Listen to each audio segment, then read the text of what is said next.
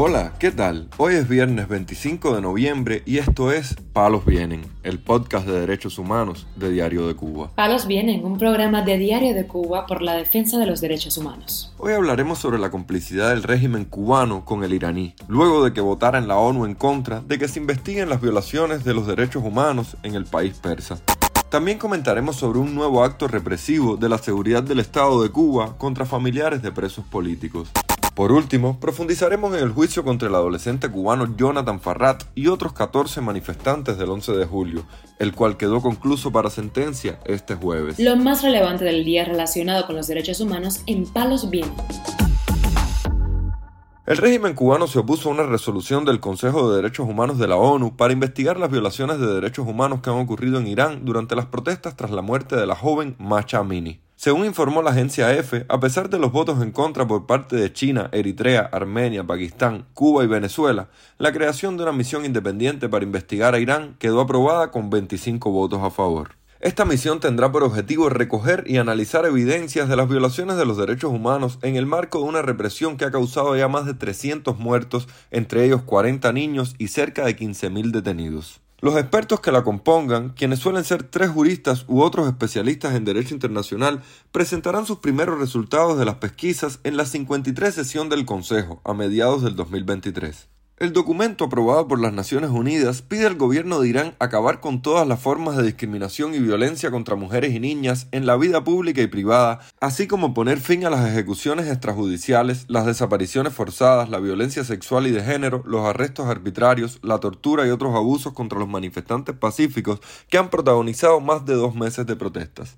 También este jueves el gobierno de Canadá comunicó al régimen de Cuba su gran preocupación por la violenta represión de las protestas en la isla y condenó las sentencias contra los manifestantes del 11 de julio de 2021, aunque no indicó si sancionará al régimen cubano, como han solicitado a Ottawa varias organizaciones de derechos humanos.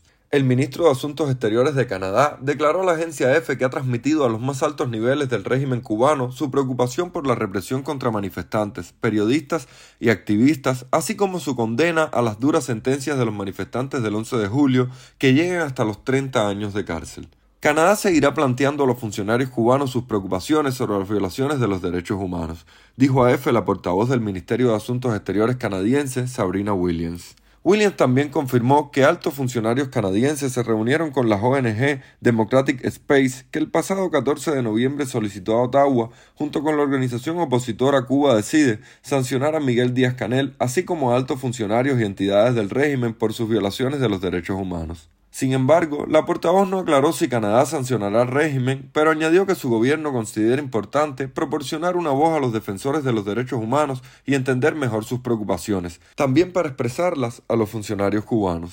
Mientras tanto, en Cuba la seguridad del Estado detuvo este miércoles a Ilex Marcano Favelo y Lisandra Gil Villavicencio, madre y novia respectivamente del prisionero político del 11 de julio Ángel Jesús Vélez Marcano, cuando ambas se encontraban frente a la iglesia de la Merced en Camagüey para orar por la libertad de su familiar, según denunciaron las propias víctimas horas después en sus perfiles de Facebook. Fuimos detenidas frente a la iglesia de la Merced por la oficial Claudia, de la Seguridad del Estado, y conducidas en la patrulla para la tercera unidad, ubicada en Montecarlo. Me hicieron una carta de advertencia, la cual no firmé, porque según ellos a mí me convocan a hacer actos contrarrevolucionarios por el enemigo, dijo en su perfil de Facebook Gili Villavicencio. Por su parte, Marcano Favelo contó en un video en Facebook que fue amenazada con cárcel. Para hacérselo saber a todos, fui amenazada por la seguridad del Estado de que esta era la última advertencia que me ponían, porque luego iba a ser juzgada y podía incurrir en, una, en un delito y ser condenada a prisión de uno a tres años de privación de libertad. Y yo le dije a Kevin que para que le resultara más fácil el trabajo a ellos, yo me iba a dirigir ahora a la iglesia de la caridad frente al al Estado Mayor de la Seguridad del Estado y que una vez que yo fuera a esa iglesia iba a pasar por allí una vez más al, al que esté de guardia en la seguridad del Estado a pedirle la libertad de mi hijo. En la redada policial también fue detenida Mirke Ibáñez, madre del preso político del 11 de julio, Yadir Ayala Ibáñez, pero hasta este momento no hemos obtenido más detalles sobre su situación. Palos viene. El juicio a 15 manifestantes de las protestas del 11 de julio en el municipio de 10 de octubre comenzó este miércoles en el Tribunal Municipal de esa localidad y quedó visto para sentencia este jueves. De acuerdo con la petición fiscal a la que la agencia EFE tuvo acceso, las posibles condenas oscilan entre los 7 y 13 años de cárcel. Varios activistas cubanos denunciaron que el juicio se realizó con los alrededores del tribunal totalmente militarizados. Según el testimonio de Tata Poet, un activista cubano, las fuerzas represivas le impidieron permanecer cerca del lugar y le dijeron que debía marcharse. Similar situación vivió el manifestante de la calle de Obispo, Ángel Cus Alfonso, quien también fue impedido de llegar hasta las inmediaciones de la zona, según contó a Radio Televisión Martí. En el juicio, un oficial de la Policía Nacional Revolucionaria, cuya identidad se desconoce, reconoció que escuchó disparos en las protestas del municipio habanero 10 de octubre, según dijo Orlando Ramírez, padrastro del preso político Jonathan Torres Farrat.